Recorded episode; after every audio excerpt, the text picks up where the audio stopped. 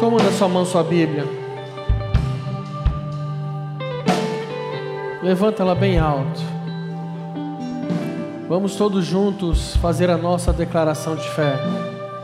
Esta é a minha Bíblia. Eu sou o que ela diz que eu sou. Eu tenho o que ela diz que eu tenho. Eu posso fazer o que ela diz que eu posso fazer. Hoje eu serei tocado pela palavra de Deus. Eu audaciosamente confesso que a minha mente está alerta, o meu coração está receptivo. Eu estou pronto para receber a incorruptível, a indestrutível, sempre viva semente da palavra de Deus. Eu nunca mais serei o mesmo, nunca, nunca, nunca, no nome de Jesus. Amém.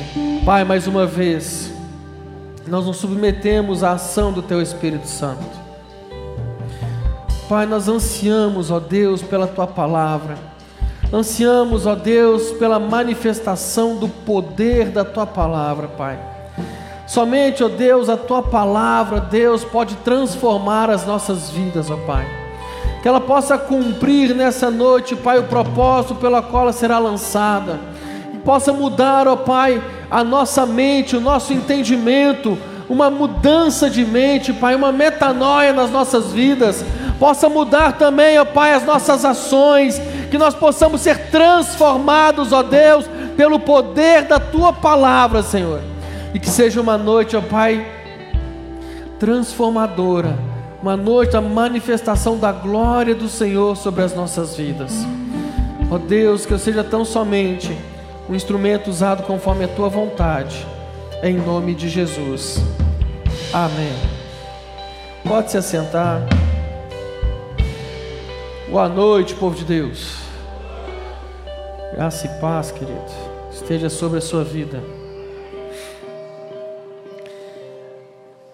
Meu querido, abra sua Bíblia comigo no livro de Salmos, Salmos 132.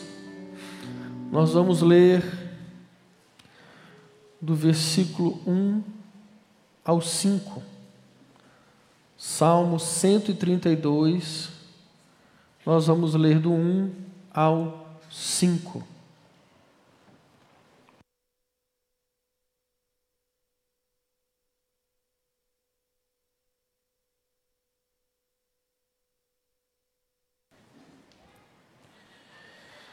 O último culto nosso do ano, irmão. O último culto de celebração do ano. O ano está acabando. Glória a Deus, hein, irmão? Glória a Deus. Diz assim o texto: Lembra-te, Senhor, de Davi e de todas as suas aflições, como jurou ao Senhor e fez votos ao poderoso Deus de Jacó, dizendo: Certamente que não entrarei na tenda de minha casa, nem subirei à minha cama, não darei sono aos meus olhos, nem repouso às minhas pálpebras enquanto não achar lugar para o Senhor, uma morada para o poderoso Deus de Jacó. Esse texto, o salmista está fazendo uma referência a um desejo que Davi tinha, que o rei Davi tinha. Davi ele tinha o desejo de construir um lugar, um templo para o Senhor. Um templo ao qual fosse a habitação de Deus. Você vai ver Davi expressando esse desejo no livro de 2 Samuel, no capítulo 7, do verso 1 ao 2, quando ele fala com o profeta Natã.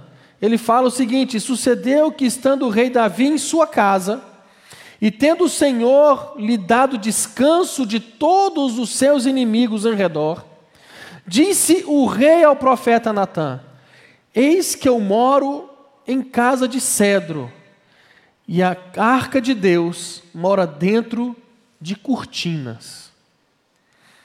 Davi ele não se conformava em ele estar morando num palácio, estar morando num lugar maravilhoso, numa casa suntuosa, e a arca, a presença de Deus, está em uma simples tenda. Só que Davi ele queria construir este lugar, esta habitação para Deus. Só que Deus já tinha dado uma instrução antes a Moisés. Quando você vai olhar em Êxodo capítulo 25, do verso 8 ao 9, o Senhor ele diz para Moisés: "E me farão um santuário, para que eu possa habitar no meio deles." Segundo tudo o que eu te mostrar para o modelo do tabernáculo e para o modelo de todos os seus móveis, assim mesmo os fareis. Então, o que, que esse texto ele representa? Deus está falando: vocês me farão um santuário para que eu possa habitar no meio do povo. Então, o projeto de Deus para o homem é que nós o conheçamos e conhecer a Deus é a própria essência que nós precisamos entender, a essência da vida eterna. Nós precisamos conhecer a Deus plenamente. Amém? Meu irmão, deixa eu te falar uma coisa. É o que você vai fazer por toda a eternidade. Como Deus, ele é inesgotável no seu ser, a plena perfeição, em Deus reside toda e, toda e verdadeira felicidade. Então, na eternidade, nós conheceremos e conheceremos e conheceremos a Deus. Conhecer a Deus por toda a eternidade será o ponto mais alto da nossa alegria. A palavra de Deus, ela diz que, o, o que quando havia uma, uma que o fim, aliás, a palavra de Deus diz que o fim principal do homem é glorificar a Deus, é deleitar-se, é sentir prazer em Deus. Porém, o pecado, ele rompe a nossa comunhão com Deus. O pecado faz separação entre nós e Deus, e a partir do pecado, o homem, tinha, que, o homem que tinha prazer em Deus, ele perde essa comunhão com Deus. Deus descia para falar com o homem, mas a partir do pecado, o homem passa a ter medo de falar com Deus. No Velho Testamento, quando havia uma manifestação do Senhor, uma manifestação de Deus, as pessoas tinham medo. Quando Deus fala para Moisés: Moisés, santifica o povo, porque daqui a três dias eu descerei no meio do povo para falar com ele. Quando Deus desce, Deus, quando desce, irmão, ele desce com tudo. Só tem você me ajudando, cara. Está difícil hoje. O povo acho que ainda está com o reflexo da ceia de Natal. Mas no final vai dar certo, em nome de Jesus. Então Deus, quando ele desceu, o povo teve tanto medo que o povo vira para Moisés e fala: Moisés, fale você conosco, e Deus fale com você. O povo tinha medo. O povo tinha medo. Porque Deus, irmão, é santo, santo, santo. Dele é a luz. Mas o pecado é escuridão, é trevas. Então, quando o povo caminha pelo deserto, Deus então, ele toma uma decisão, uma decisão de se dirigir a Moisés nesses termos: Vocês me farão um santuário para que eu possa habitar no meio de vocês. Deus toma a decisão, irmão, de descer. Deus toma a decisão de vir, Deus toma a decisão de romper esta distância, Deus toma a decisão de habitar no meio do povo. E aquele tabernáculo, meu irmão, ele seria um símbolo da presença de Deus entre o povo. Será que você pode dizer amém? No tempo em que o povo de Israel estava no deserto, Deus manda construir o tabernáculo. Era uma espécie de tenda móvel que o Senhor havia mandado fazer. E nesse lugar seria feita a adoração a Deus. E ao mesmo tempo que representava a habitação de Deus entre o povo. Meu irmão, se você tiver algum dia a oportunidade de estudar sobre o tabernáculo, sobre toda a simbologia do tabernáculo, meu irmão, você vai ver algo maravilhoso. Algo maravilhoso. Não faz parte do que eu iria falar aqui, mas só para trazer uma ilustração para você, um dos materiais que, que Deus deu a direção para eles construírem o tabernáculo era a madeira de acácia. A madeira de acácia era uma madeira do deserto, só se encontrava no deserto. Então eles tinham que sair procurando pelo deserto aquela madeira, aqueles troncos. Eles tinham que cortar aqueles troncos da árvore para fazer o tabernáculo. Deixa eu te explicar uma coisa. Você só pode se tornar templo de Deus se o Senhor arrancar de você as raízes do mundo. Vai pegando, irmão. Vai pegando esse teu espírito aí. É aquelas, aqueles troncos, eles tinham que ser cortados em tábuas. Tábuas do mesmo tamanho. Elas não poderiam ser de tamanhos diferentes. As tábuas tinham que ser do mesmo tamanho. Por quê? Porque o meu Deus, o seu Deus, não faz acepção de pessoas. Não tem rico, não tem pobre, não tem negro, não tem branco, não tem nada. Ele não faz acepção de pessoas. Nós somos o seu povo. Nós somos a nação eleita, sacerdócio real, povo escolhido, povo adquirido, povo santo de Deus. Deus não faz acepção de pessoas.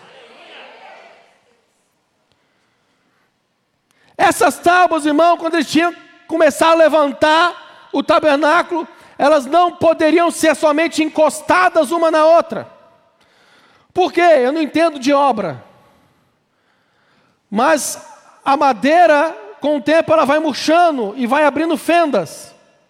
E aí pode entrar todo tipo de coisa naquelas fendas. Então Deus manda colocar engates nas tábuas, nas pontas das tábuas. Entenderam? Eu vou ilustrar para vocês. Diz que ilustrado é didaticamente melhor, né? A minha esposa está ali, ela psicopedagoga me ajuda. Né? Vem cá, lá de lá, o Wagner. Iago, vem cá. Evaldo, Peu, vem cá. Vem cá, Peu.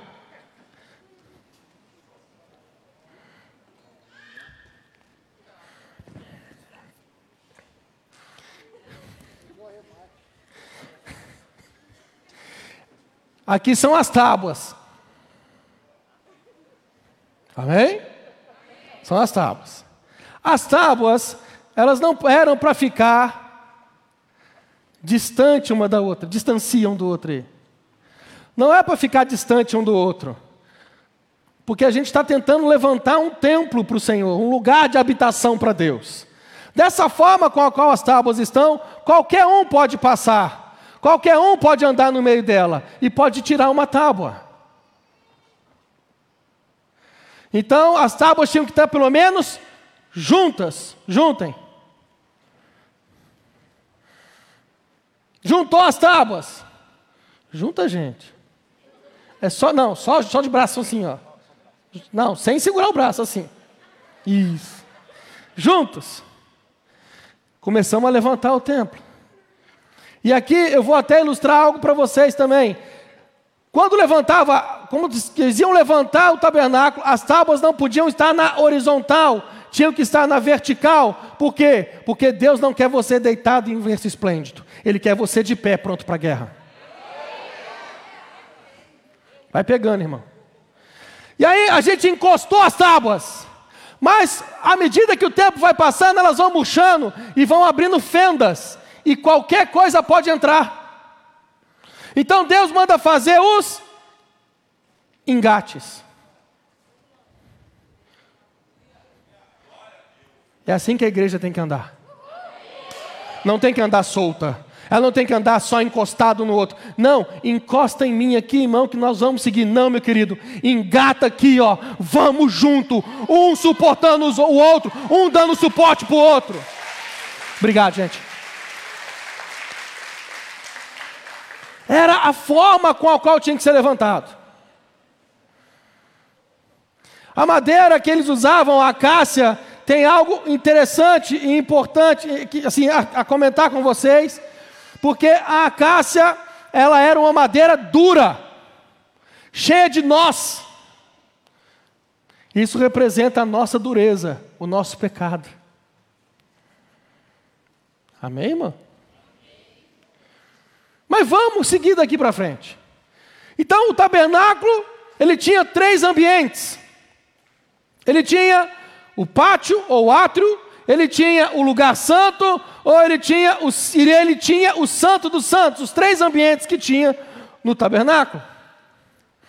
O pátio era a área externa do templo, aonde todos, repita comigo, todos, todos podiam entrar. Todo mundo podia entrar. E no pátio tinha alguns objetos. Tinha o altar de bronze e tinha a pia com a água para lavagem ou o lavatório. O altar de bronze era onde era feito o sacrifício. Era onde o sacrifício era queimado. O altar de bronze fala do juízo de Deus, onde o pecado foi expiado. O altar de bronze ele aponta para a cruz, onde o sacrifício perfeito foi executado. Em outras palavras, você não pode, presta atenção nisso, irmão. Você não pode entrar no santuário de Deus para adorá-lo sem antes passar pela cruz. Não tem como. Em Hebreus 9, verso 22, a Bíblia diz: com efeito, quase todas as coisas, quase todas as coisas, segundo a lei, se purificam com sangue, e sem derramamento de sangue não há remissão de pecados. O santuário vai nos mostrar que não existe uma religião humanista, não existe religião pelas obras. Ou você passa pela cruz, ou você passa pelo sangue, ou você passa pela redenção de Cristo, ou você não pode conhecer a intimidade de Deus e nem adorar a Deus. Após passar pelo altar de bronze, havia uma bacia de bronze com água. Depois de fazer o sacrifício no altar de bronze, o sacerdote precisava se lavar na bacia de bronze, para depois ir para o lugar santo para adoração. O que, que isso significa? Significa que nós fomos redimidos. Amém?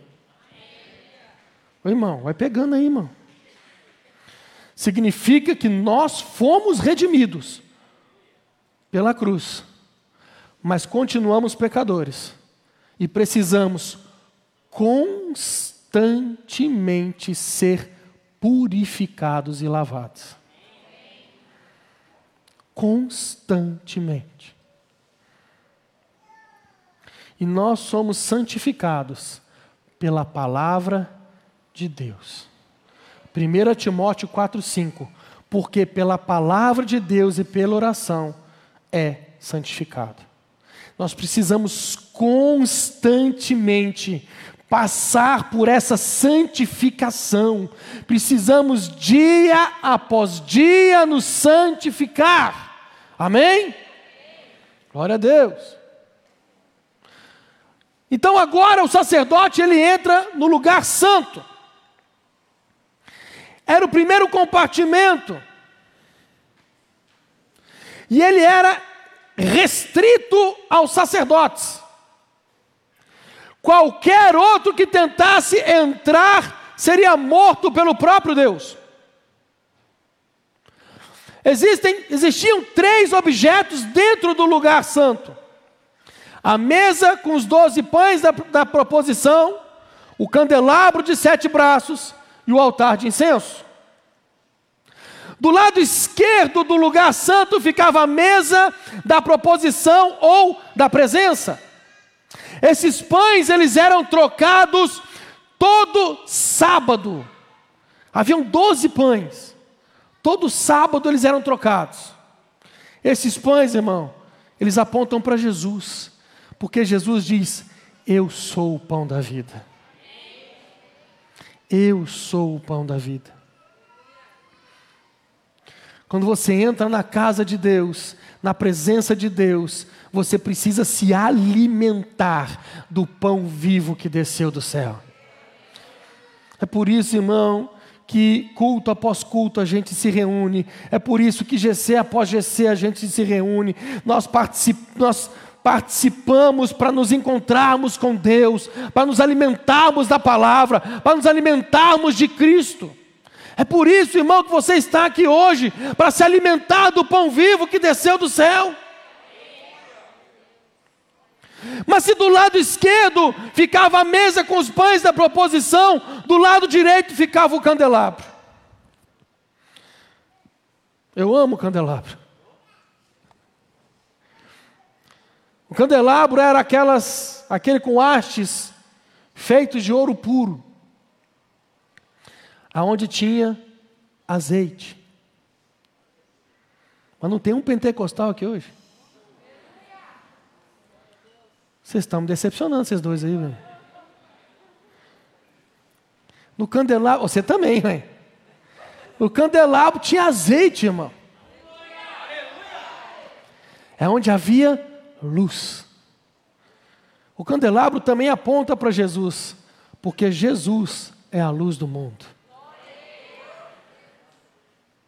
Agora, em João 8,12, ele diz: Eu sou a luz do mundo. Mas o candelabro, além de mostrar, apontar para Jesus, o candelabro também aponta para a igreja. Mateus 5,14, a palavra diz: Vós sois a luz do mundo. É interessante, irmão, isso. É interessante. E preste atenção nisso aqui. Porque de todas as figuras que Jesus usou para falar dele mesmo, eu sou o pão da vida, eu sou a luz do mundo, eu sou a videira verdadeira, eu sou o caminho, a verdade e a vida. De todas as que ele utilizou na palavra, somente uma delas ele compartilhou com a igreja. De todas, ele diz: Eu sou a luz do mundo, e vocês são a luz do mundo. Mas a proporção da igreja ser luz, a proporção da igreja ser luz do mundo não é a mesma proporção de Jesus. Jesus, ele é a luz do mundo porque ele é o sol da justiça. Ele é a verdadeira luz que ilumina todo homem. Mas se você pegar, por exemplo, a lua, a lua ela brilha, mas ela não tem luz própria. A lua brilha à medida que ela reflete o sol. A igreja não tem luz própria. A igreja só é a luz do mundo à medida que ela reflete Cristo para o mundo. Nas hastes do candelabro ah, tinham o pavio de estopa, mas tinham o azeite. O que queima é o azeite e não o pavio. Nunca pense, meu amado e querido irmão, que você é o azeite. Nós somos o pavio de estopa. Se você for querer queimar por você mesmo, você só vai fazer fumaça. E mais nada. Nós não temos luz própria. É por isso que o candelabro aponta primeiro para Cristo. É por isso que o candelabro mostra que para ter luz é preciso ter azeite. E o azeite, meu querido, é um dos símbolos do Espírito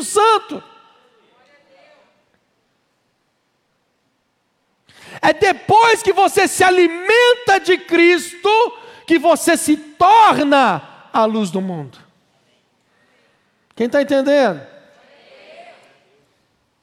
A última peça do santo lugar, que ficava perto do véu do Santo dos Santos, é o altar de incenso.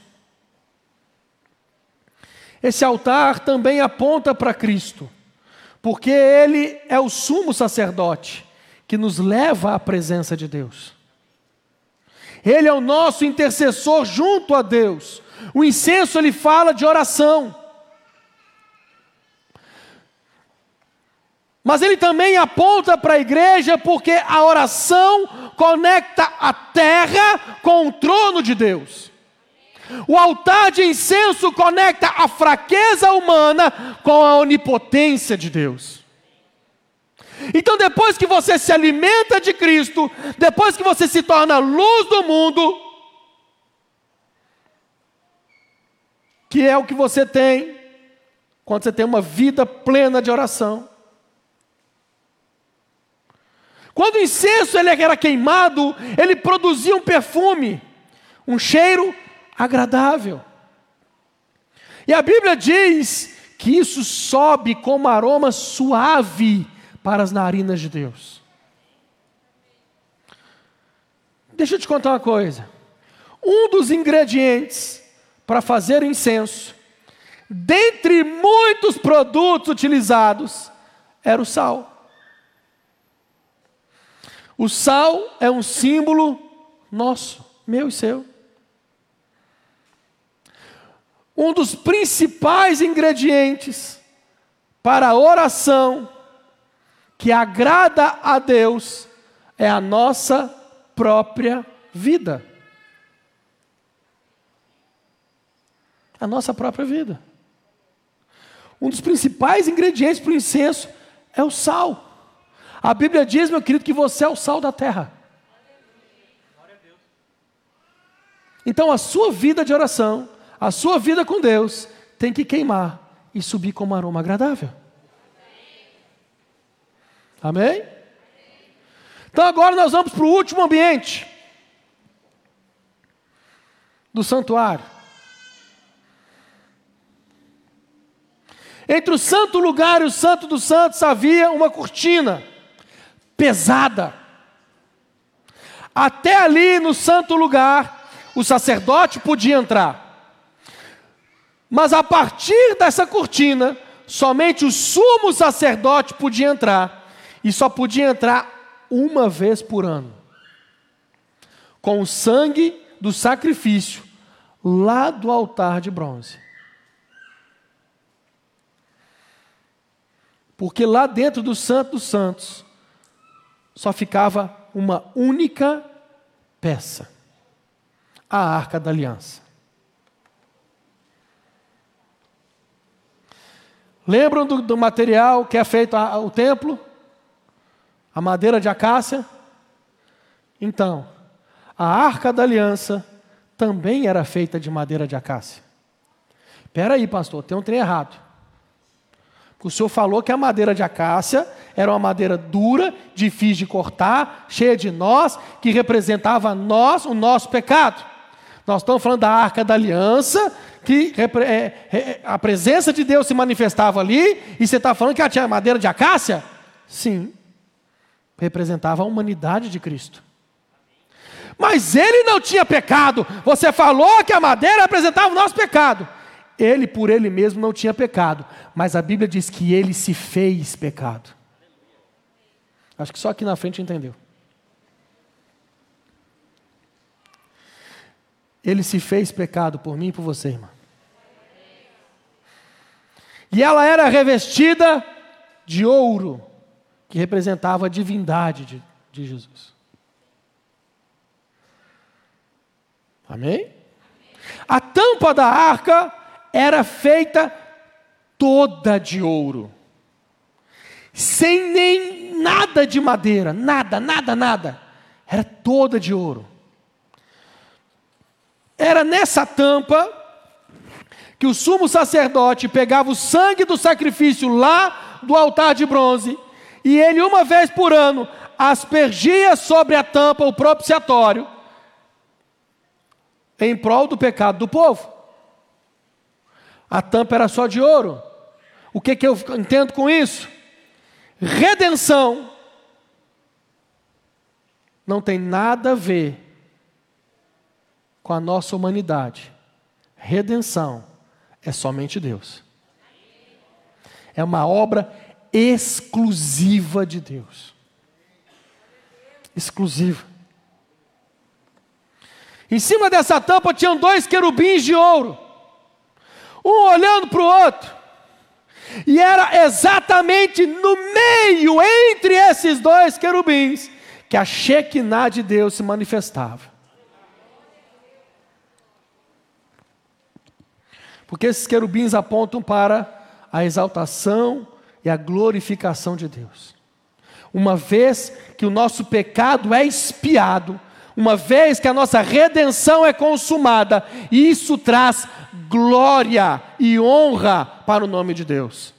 Em Lucas 15, 7, a Bíblia diz: Digo-vos que assim haverá alegria no céu por um pecador que se arrepende. Amém? Glória a Deus. Então, depois dessa breve introdução,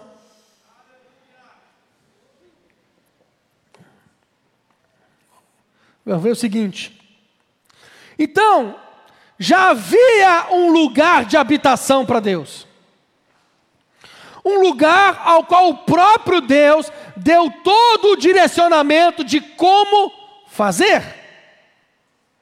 Mas Davi está dizendo que ele não terá descanso enquanto ele não construir um lugar para o Senhor. O interessante é que Davi, ele recupera a arca da mão dos filisteus. Você vai ver isso lá em 2 Samuel capítulo 6. Ele recupera a arca da mão dos filisteus. Ele pega esta arca, ele vai levar a arca para a cidade de Davi. E ele não leva para o tabernáculo. Ele leva para a cidade. E na cidade, Davi constrói uma tenda. Uma tenda. Ele constrói um lugar de adoração. 2 Samuel capítulo 6, no verso 17, a Bíblia diz: Introduzindo a arca do Senhor, a puseram no seu lugar na tenda que Davi lhe armara, e ofereceu Davi holocaustos e ofertas pacíficas perante o Senhor.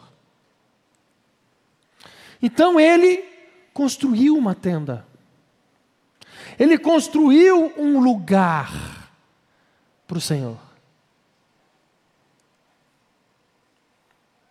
Mas ele não estava, ele estava inquieto com aquilo. Eu estou morando em palácios e a presença do meu Deus está em uma tenda. Eu quero construir algo para o Senhor, eu quero construir um templo para Ele. Quando Davi expressa esse desejo, você vai ver lá, se eu não me engano, 2 Samuel capítulo 7, deve estar isso, no começo.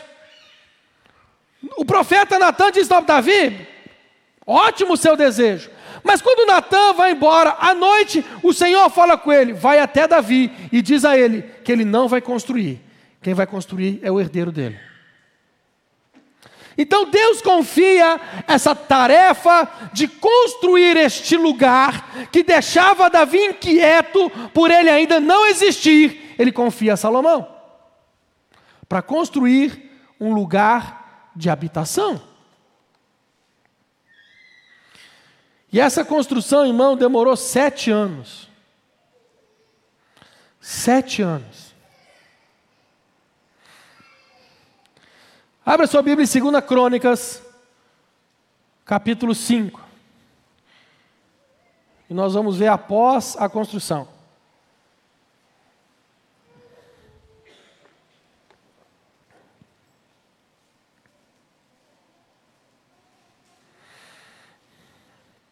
Segunda Crônicas, capítulo 5, verso 6.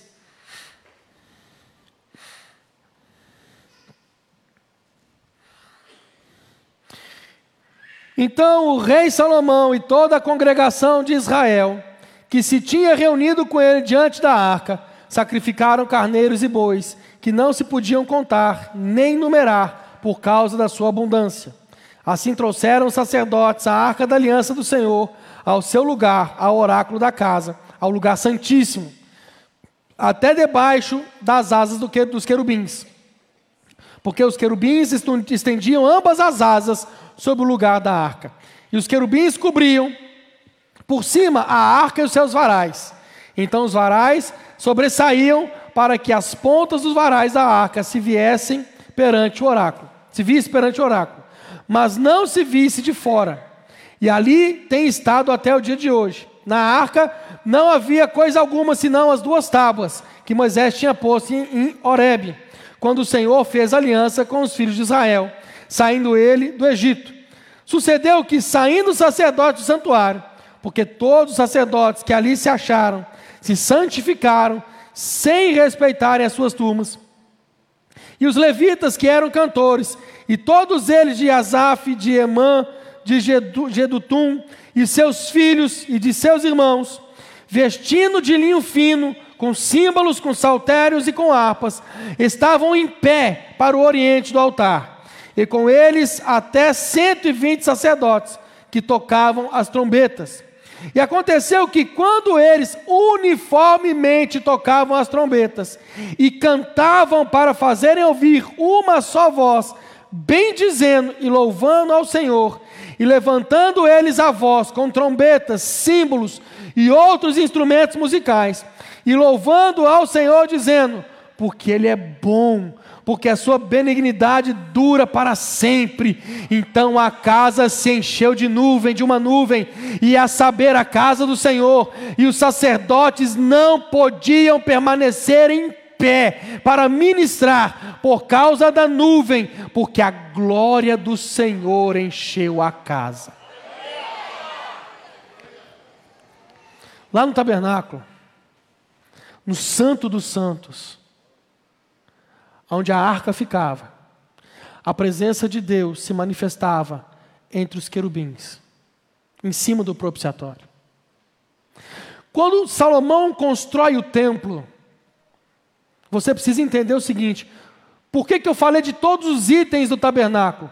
Porque todos esses itens são retirados do tabernáculo e são levados para o templo.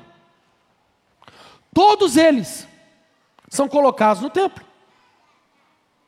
A arca, ela estava na tenda de Davi até então, então ela estava próxima do templo e eles fizeram, a, a, eles fizeram o processo correto. Davi, quando pega a arca da, cidade, da, da mão dos filisteus para levar para a cidade de Davi, a primeira coisa que ele faz é colocar num carro de boi. Usar, vai botar a mão e morre. Porque esse não era o processo para se lidar com a presença de Deus. Quando você vai ler como os sacerdotes estavam, os levitas estavam fazendo para tirar a arca da tenda que Davi construiu até o templo de Salomão, eles colocam os varões. Só então eles colocam os varões no ombro e eles marcham até o templo. A arca é colocada, todos os utensílios são colocados dentro do templo. Lá no tabernáculo, a presença de Deus se manifestava entre os querubins, em cima do propiciatório no templo de Salomão, a Shekinah de Deus invadiu toda a casa. Invadiu toda a casa. Irmão, o texto está dizendo que ninguém conseguiu ficar de pé. Ninguém, porque encheu toda a casa. A glória de Deus encheu aquele lugar. Encheu aquele lugar. Quem está entendendo?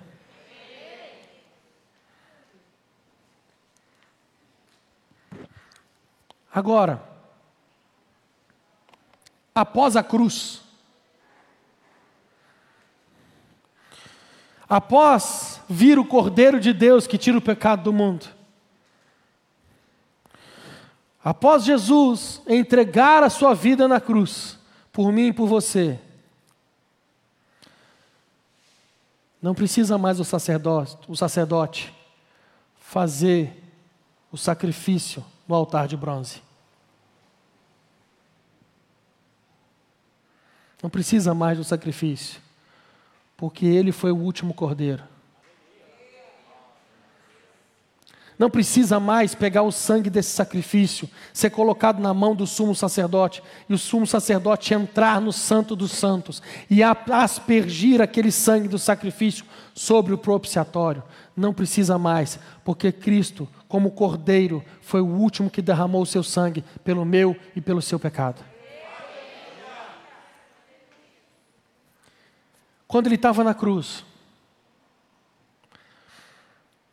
A Bíblia vai dizer em Mateus 27, 50 ao 51, ela diz o seguinte: E Jesus, clamando outra vez com grande voz, ele entrega o seu espírito. E quando ele faz isso, a Bíblia diz que o véu do templo se rasga de alto a baixo. Deixa eu te explicar uma coisa. O véu está rasgado. O véu que separa o santo lugar do santo dos santos foi rasgado. O véu ele tinha 18 metros de comprimento e 9 metros de largura. Ele era tão grosso quanto a palma da mão de um homem.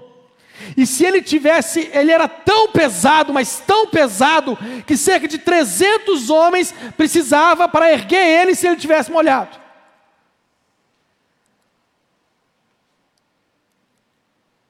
O fato de rasgar o véu em dois, de alto a baixo, revela que ele foi rasgado por Deus.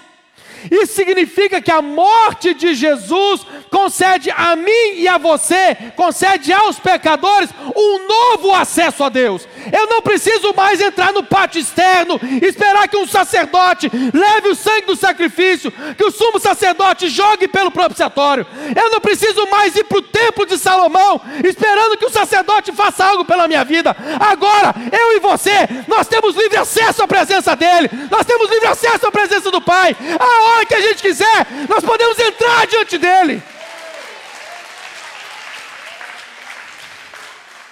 Hebreus 10, 19 e 20 diz: Tendo, pois, irmãos, ousadia para entrar no santuário pelo sangue de Jesus, pelo novo e vivo caminho que ele nos consagrou, pelo véu, isso é, pela sua carne. Nós temos acesso. E aí, a partir de agora, a Bíblia diz que Deus não habita em templos feitos por mãos humanas. Não é mais o tabernáculo, irmão. Não é mais a tenda de Davi. Não é mais o templo de Salomão. Mas Hebreus 3,6 diz: Mas Cristo, como filho, sobre a sua própria casa, a qual casa somos nós. Eita. Você não está entendendo o que está acontecendo. A qual casa somos nós? 1 Coríntios 6, 19 e 20. Ou não sabeis que o vosso corpo é templo do Espírito Santo, que habita em vós. Habita em vós. Meu irmão, eu estou falando de uma quarta casa. Você não está entendendo isso. Eu estou falando de uma quarta casa. Eu falei da primeira, o templo de Salomão. Eu citei a segunda, a tenda de Davi, a, a, o tabernáculo, a primeira. A segunda, a tenda de Davi. A terceira casa, o templo de Salomão. A quarta casa.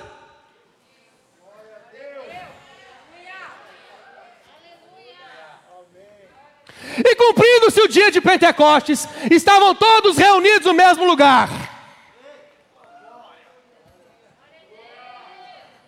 E aí, casa?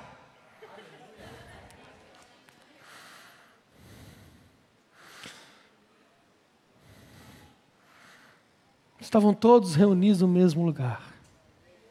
E de repente veio do céu um som, como de um vento veemente impetuoso, e encheu toda a.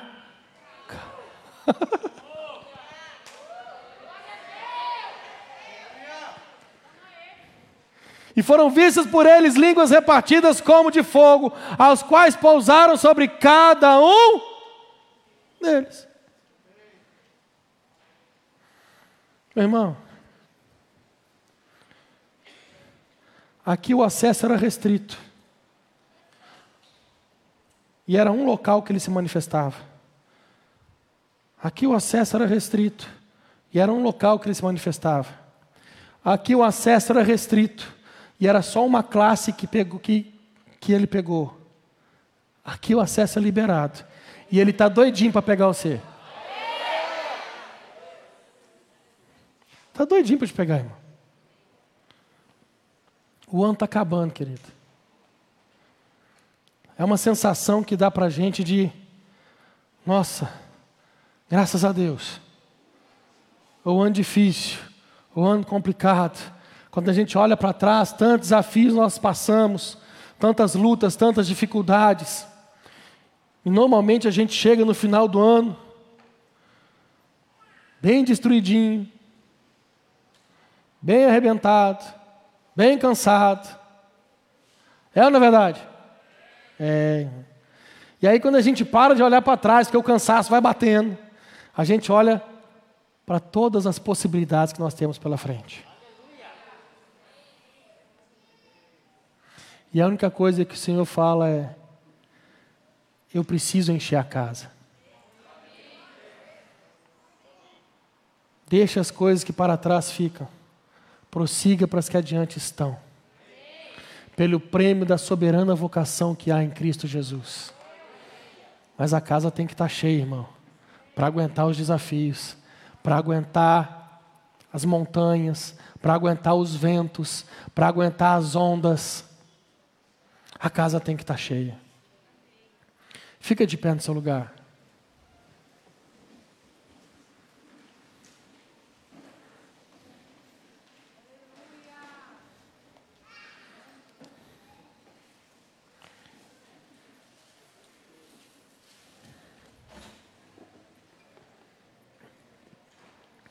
Que, que nós vamos fazer agora, irmão? Nós vamos orar. Nós vamos fazer é orar, irmão. Nós vamos orar.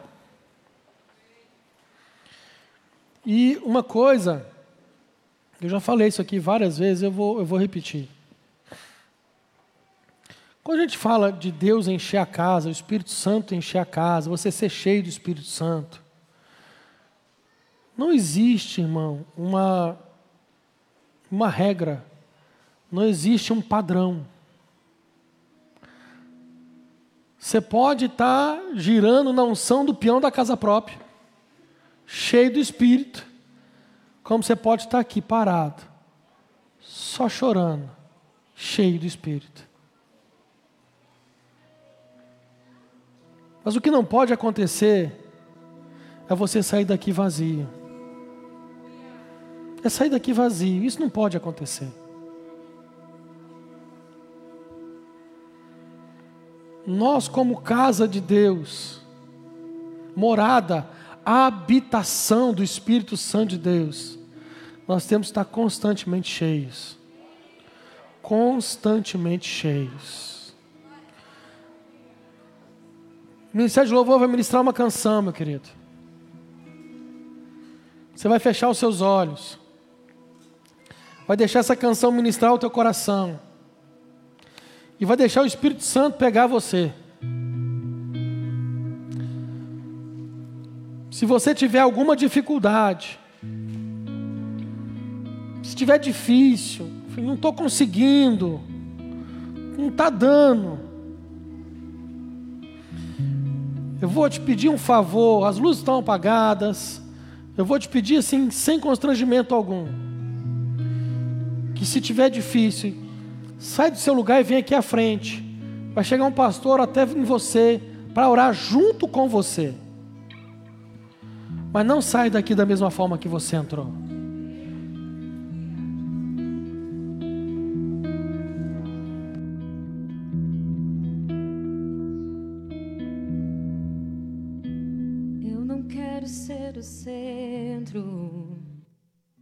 Quero ser o instrumento.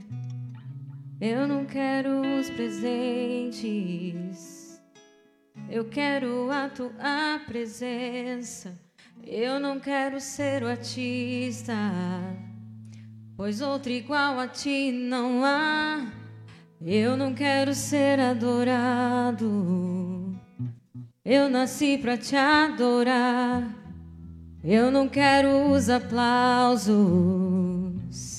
Eu nem mereço isso. Eu não quero ser o alvo, pois o meu alvo é Cristo. Eu não quero ser o foco, eu quero desaparecer, pois só existe um aqui que brilha em minha vida e é você, Deus. Derrama tua glória até que eu não consiga mais ficar de pé, pois eu sei que santo és.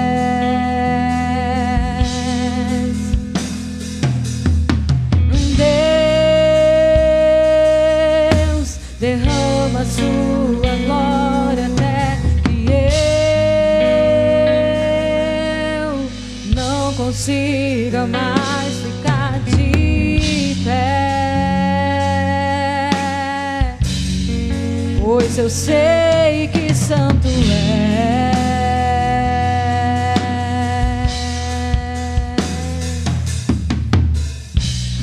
Eu não quero ser o centro, eu quero ser um instrumento.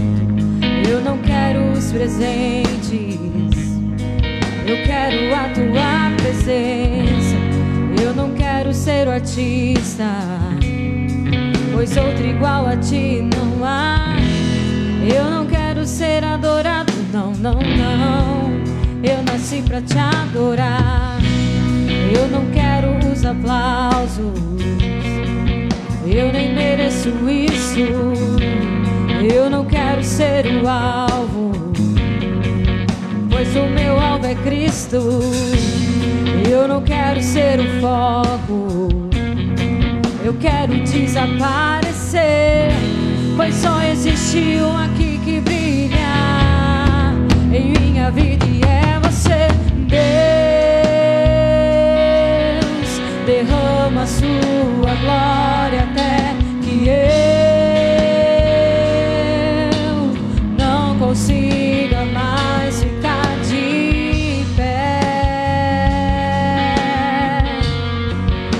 eu sei que santo é. Oh, Deus, derrama sua glória até que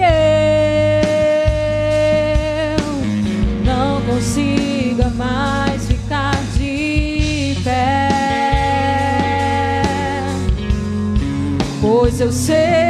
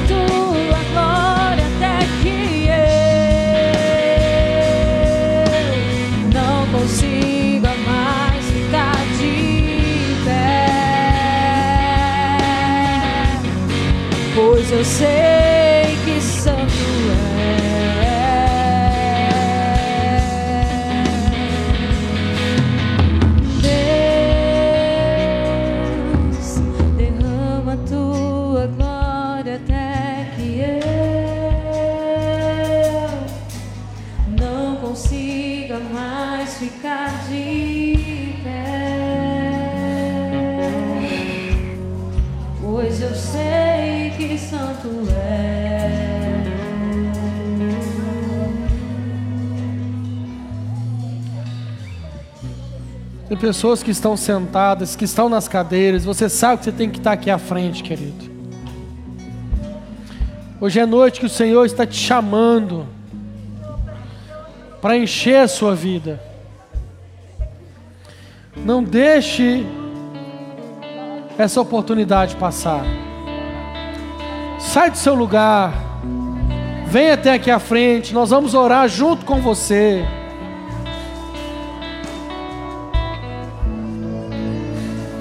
Nós vamos orar junto com você.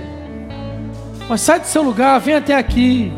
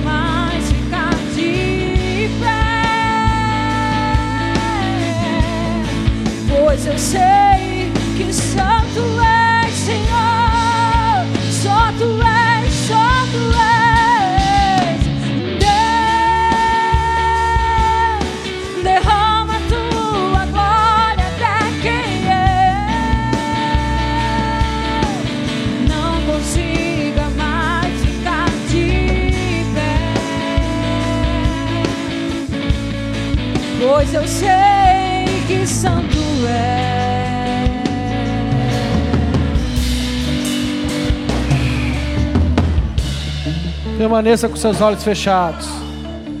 Permaneça com os olhos fechados. Quem está recebendo oração, continua recebendo oração.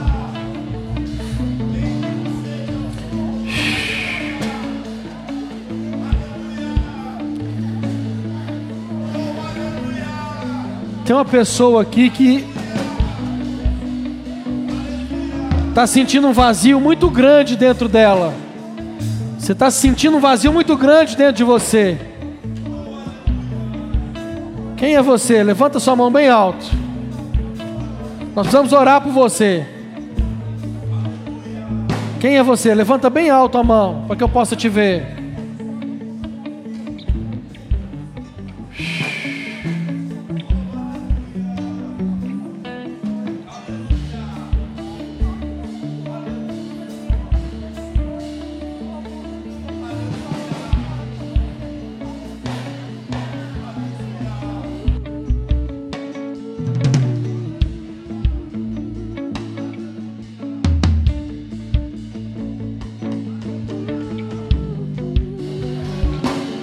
De um pastor lá no fundo, lá orando lá agora com o irmão lá. Ó. Aonde o Edu tá lá, aonde o Edu tá lá atrás.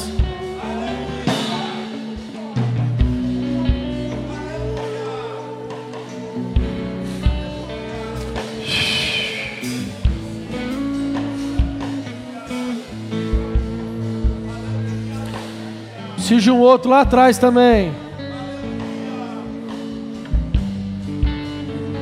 Mais um pastor lá no fundo. Aonde está a Fábia aí, ó?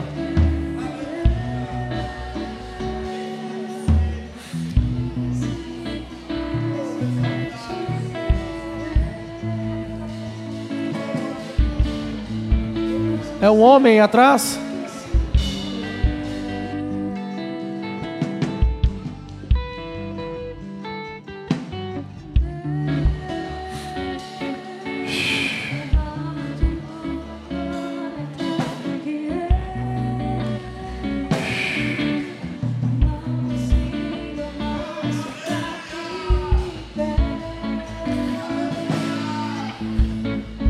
Tem pessoas aqui que há muito tempo você, Deus falava com você através de sonhos, mas há muito tempo você não tem tido sonhos, visões em sonhos, e Deus quer reativar isso na sua vida.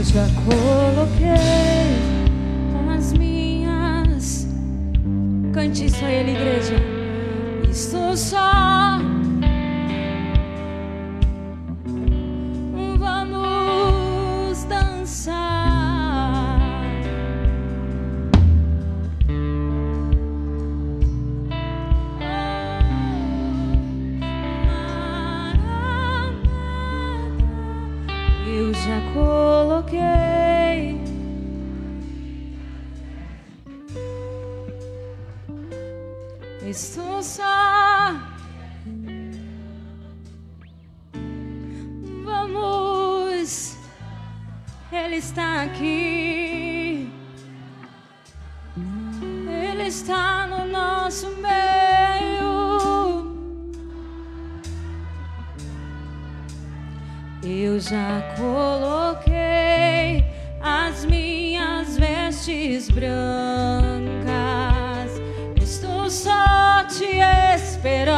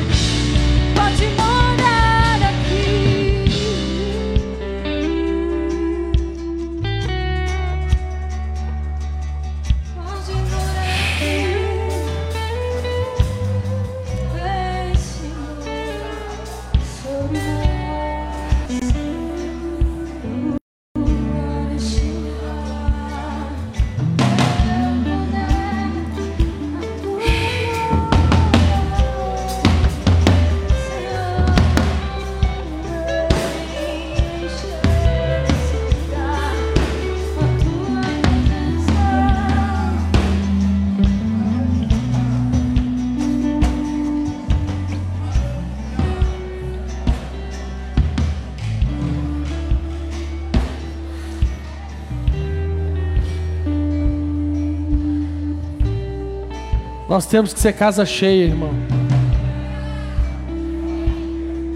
Nós temos que ser casa cheia. Cheia da presença de Deus.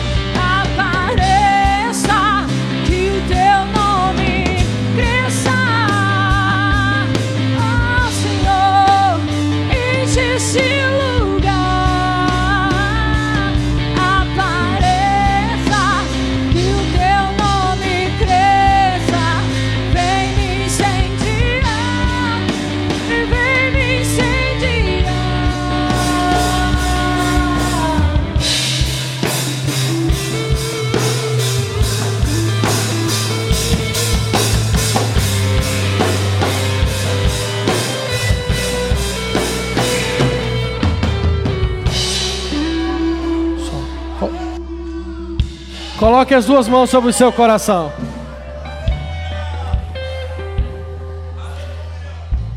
E repita comigo a oração dizendo: Senhor Jesus, nessa noite eu entendi que eu sou casa, habitação do teu Espírito Santo. E por isso eu tenho que ser cheio.